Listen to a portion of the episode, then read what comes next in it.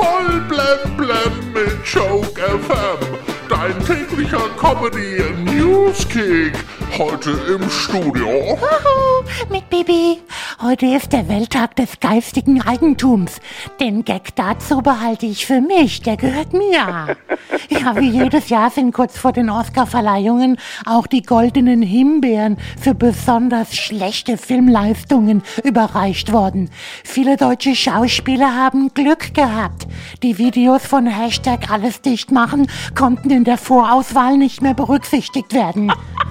Und in der Nacht wurden die Oscars vergeben. Sie wurden vorher natürlich gründlich desinfiziert. Anthony Hopkins ist seit heute Nacht der älteste Oscar-Gewinner aller Zeiten. Hopkins selbst war nicht bei der Preisverleihung. Die Oscar-Trophäe wurde direkt ins betreute Wohnen geschickt.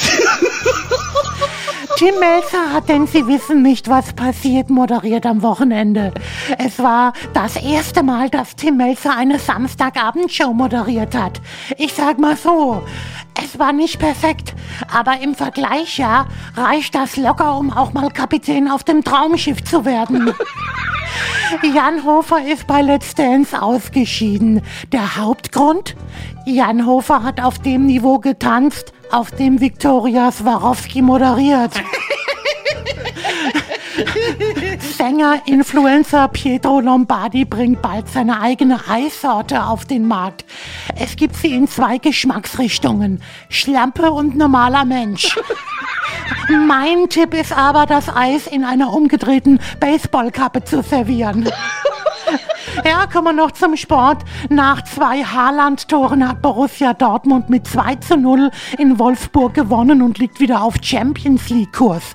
Die Wolfsburger haben gespielt wie VW Cabrios. Ja, nur war bei ihnen nicht oben alles offen, sondern hinten. Oh, kommen wir noch zum Wetter.